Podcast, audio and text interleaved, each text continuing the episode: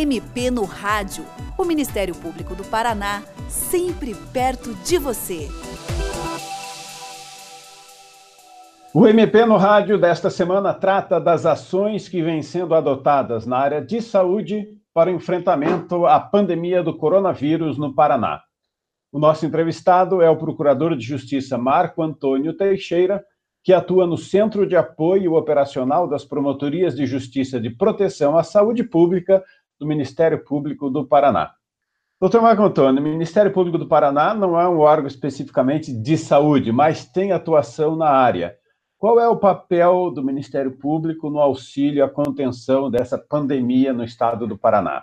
O papel do Ministério Público é defender o direito à saúde. Isso está na Constituição, isso está nas nossas leis internas, né, orgânicas do Ministério Público, e é o que a sociedade espera.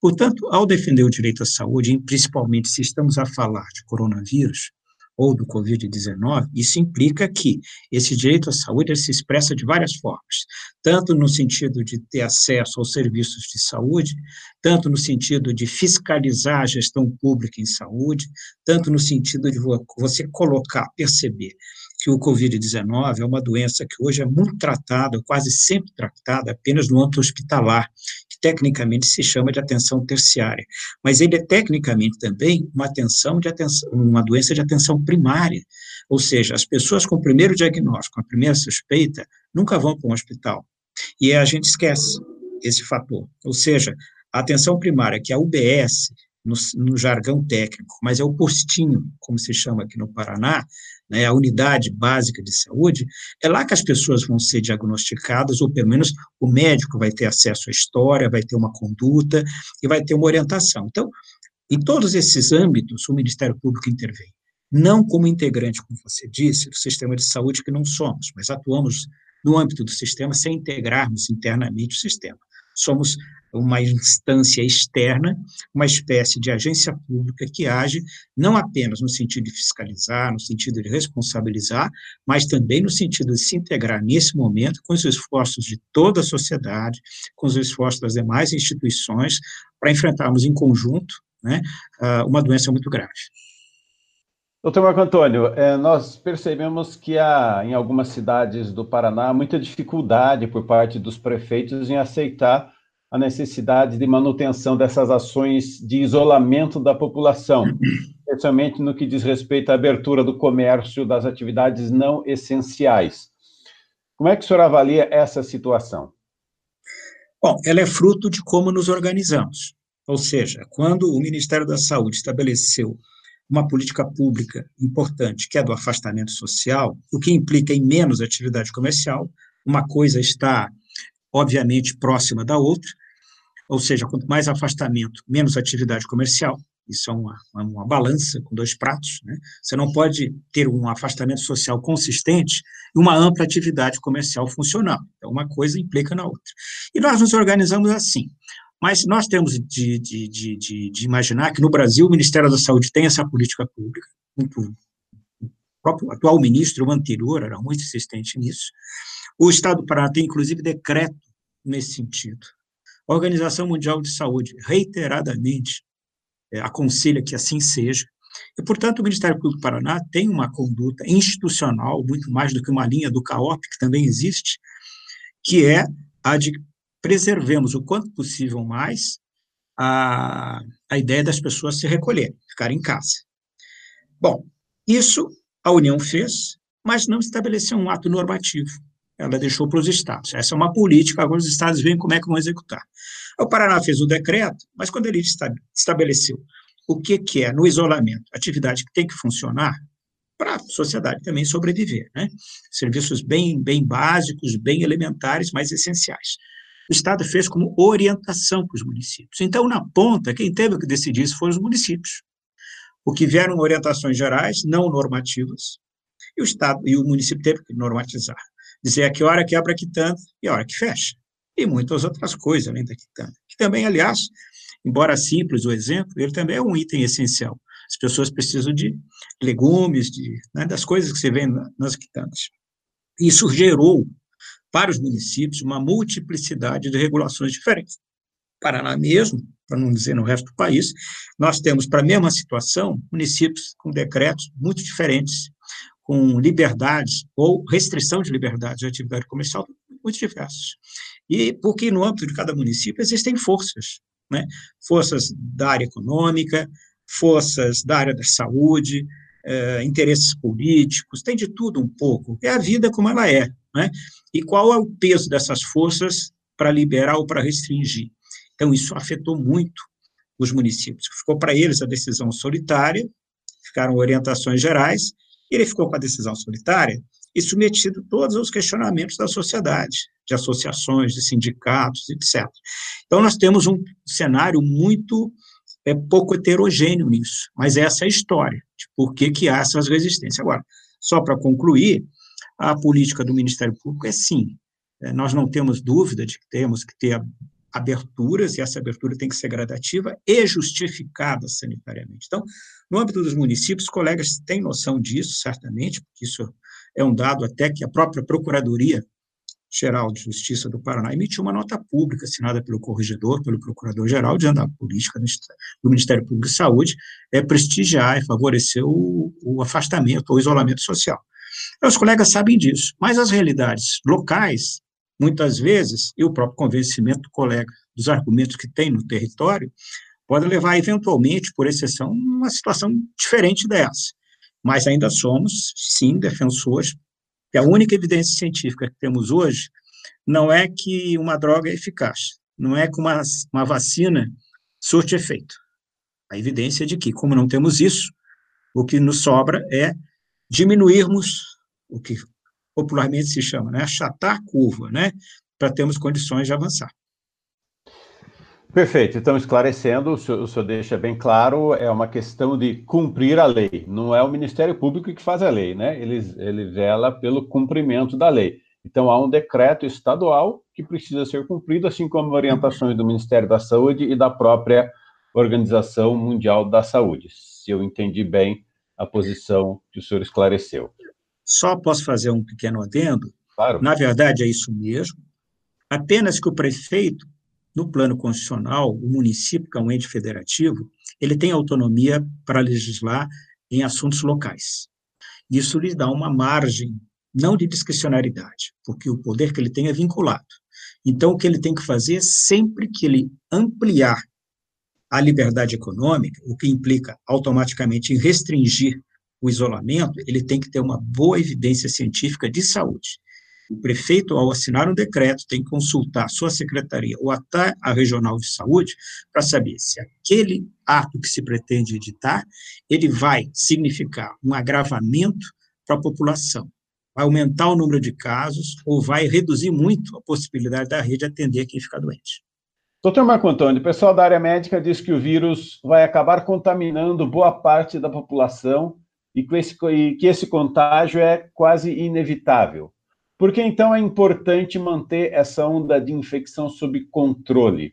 Porque não se pode simplesmente liberar todo mundo para as ruas, já que, em tese, em algum momento, quase todo mundo vai acabar entrando em contato com o vírus? Bom, em primeiro lugar, isso é uma tese que tem uma certa razoabilidade científica, mas é uma tese universal. Tem que ver onde essa tese será aplicada, em que território.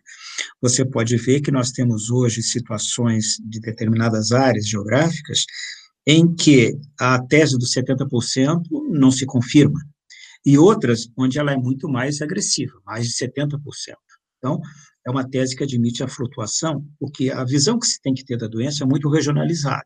Você o pensa 70% o que o senhor diz é de pessoas que se contaminariam que se contaminariam. É uma tese que é uma tese que precisa de confirmação. Ela vai ser muito assimétrica. Se você apanhar, por exemplo, o percentual de contaminação em Manaus e de Curitiba, vai dar uma diferença muito grande. É, então, agora, pensando a tese para o futuro, ou seja, pensando, bom, temos todos que, é, inevitavelmente, não, não estou de acordo com esse advérbio, inevitavelmente, mas suponhamos que assim seja, né? Vamos ter 70% de nós os contaminados. Bom, eu lançaria várias razões, mas para ser bem objetivo, dentre elas eu escolho duas ou três. Em primeiro lugar, é, é importante que tentemos pertencer aos 30% não infectados, em primeiro lugar isso, e não se fará parte desses 30%, se é que é de 30%, talvez seja de 40%, né? esse número é um número um pouco, um pouco incerto, do ponto de vista matemático, é pronto, é se isolando que a gente terá, dentro dos critérios de bom isolamento, como recomendam as autoridades sanitárias. Em segundo lugar, faz sentido o isolamento por outra razão. Porque o isolamento, ele não vai garantir a você que você não será infectado. Você se isola, mas em algum momento chega uma visita. Em algum momento você tem contato com uma pessoa qualquer que tem, até assintomaticamente, né, o vírus, entregador, qualquer coisa assim. Ou seja, então o isolamento ele evita que você se contamine até um certo ponto. As circunstâncias da vida que, infelizmente, impedem que isso seja uma blindagem absoluta. Porém, além da vantagem do isolamento de preservar mais, te conduzir um pouco mais para a linha de possibilidade dos 30%, 40% que não vão se infectar, o que é muito bom. Por outro lado, o isolamento ele, ele tem uma lógica também muito simples, que é a seguinte: se nós nos isolarmos, quando precisarmos da estrutura hospitalar, principalmente a terciária, que é uh, o leito hospitalar, quer seja leito de enfermaria, quer seja leito de UTI, principalmente este, ele estará lá para nós. Estará possibilitado para o nosso atendimento. Quando eu tenho uma expansão né, na linha dos 70%, que é muito grande. O Brasil não tem 70% de pessoas contaminadas. Mas vamos supor que estivéssemos em alguma coisa parecida com isso. Provavelmente agora não haveria, nem no Paraná, que é um estado, em termos comparativos, que não está mal posicionado na oferta de leite de UTI, né, não teríamos acesso, porque a gente permitiu uma ascensão bruta da curva, e ascensão bruta significa circulação do comércio, das pessoas nas ruas, do tráfego, não apenas o comércio, não a pessoa apenas que vai comprar, é o empregado que trabalha lá, é o fornecedor que vai buscar, levar coisa de um ponto para o outro, né? É toda uma rede, uma, toda uma Ou rede. Ou seja, portanto, trata-se de evitar que muita gente se contamine ao mesmo tempo. Isso, porque a única forma de darmos atendimento o sistema de saúde do Brasil é razoavelmente organizado, que não quer dizer perfeito. Nossa sorte é que temos o SUS, com todos os problemas que alguns, até com uma certa razão, apontam. Mas o SUS é um sistema que, na América Latina, não tem nada que o supere em termos de organização. Ele tem déficit de assistência, tem déficit de materiais, isso sim, mas é um sistema que tem uma experiência de universalidade na saúde, tem uma experiência de integralidade, de resolutividade na saúde. Nesse momento, isso é fundamental. Agora, ele tem limites. Então, se nós tivermos uma carga de doentes muito importante, muito significativa, fruto mesmo de uma ampliação muito grande de liberalização da atividade comercial, aí nós não teremos mais um leito quando precisarmos. Aí vai haver a disputa, quem vai para o leito. Nesse sentido, doutor Marco Antônio, qual o papel da população nesse processo de controle da expansão do vírus e como é que cada um de nós pode ajudar a enfrentar essa doença? Cada um de nós, fazendo uma resposta bem simples, fará o melhor ao seu alcance. Nós temos uma classe média, nós temos classes sociais acima da média que têm mais possibilidades de praticar o isolamento ou afastamento social. Isso é um fato. Quem tem a condição de, de, de, de, recursos menor está muito abalado, né, porque está com o emprego em risco, e aí tem que trabalhar de qualquer maneira para não perder o emprego. É uma situação de risco para a economia, principalmente para aqueles setores econômicos mais frágeis, que é o microempreendedor, a pequena empresa. Temos pessoas que, que, que de alguma forma, é, é, é, tem que sair para comprar o alimento do dia, de casa, não tem como pagar para alguém entregar. É, tem pessoas que têm que se deslocar para comprar o remédio porque tem uma doença crônica. Então, a, a, a população ela é muito segmentada e as, e as possibilidades de isolamento elas também se segmentam um pouco, embora o isolamento tenha sido colocado uma política pública uniforme, como se fosse igual para todos. A gente sabe que não é. Mesmo sabendo que as classes mais pobres têm mais dificuldade de se isolarem, e até como é que você vai fazer um isolamento em comunidades muito pobres, que tem, por exemplo, 15, 20 pessoas em dois cômodos, isso infelizmente acontece. Como é que isolamento que é esse? As pessoas entram e saem por necessidades variadas, ali tem um idoso, ali tem um diabético, ali tem um hipertenso, né, que são condições que agravam o quadro da doença se ela se instalar. Então, então eu, a, ideia... Eu, eu, eu, a ideia é, resumindo o que eu tinha dito a primeira frase, dentro do que pudermos, façamos o melhor possível para nos protegermos. Claro que a linha é, procure estabelecer a tua possibilidade de se isolar o quanto possível, dentro da tua vida, dentro das tuas necessidades, né? É, é, mais ou menos isso, parece uma resposta simples, mas para um problema complexo. Talvez seja, mas a verdade é essa: não podemos dizer que o isolamento, embora seja necessário, seja ideal para todos. Talvez o ideal no Brasil, para os menos favorecidos, não esteja ao alcance, e pelo contrário, com isso eu concluo a resposta.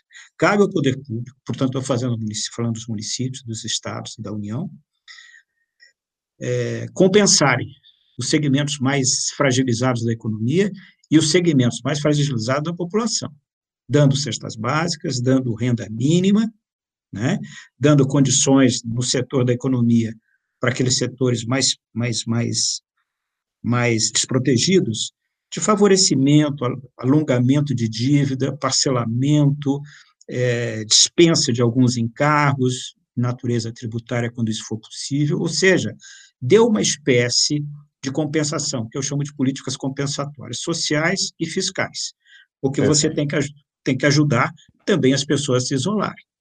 Perfeito. Doutor Marco Antônio Teixeira, muito obrigado pela sua participação no programa de hoje. E você, ouvinte, também pode participar do MP no Rádio. Envie seus comentários e sugestões pelo e-mail mpnoradio.mppr.mp.br ou pelo telefone 41 3250 4469. Até o próximo programa. Você ouviu MP no Rádio, uma produção da Assessoria de Comunicação do Ministério Público do Paraná com o apoio da FEMPAR.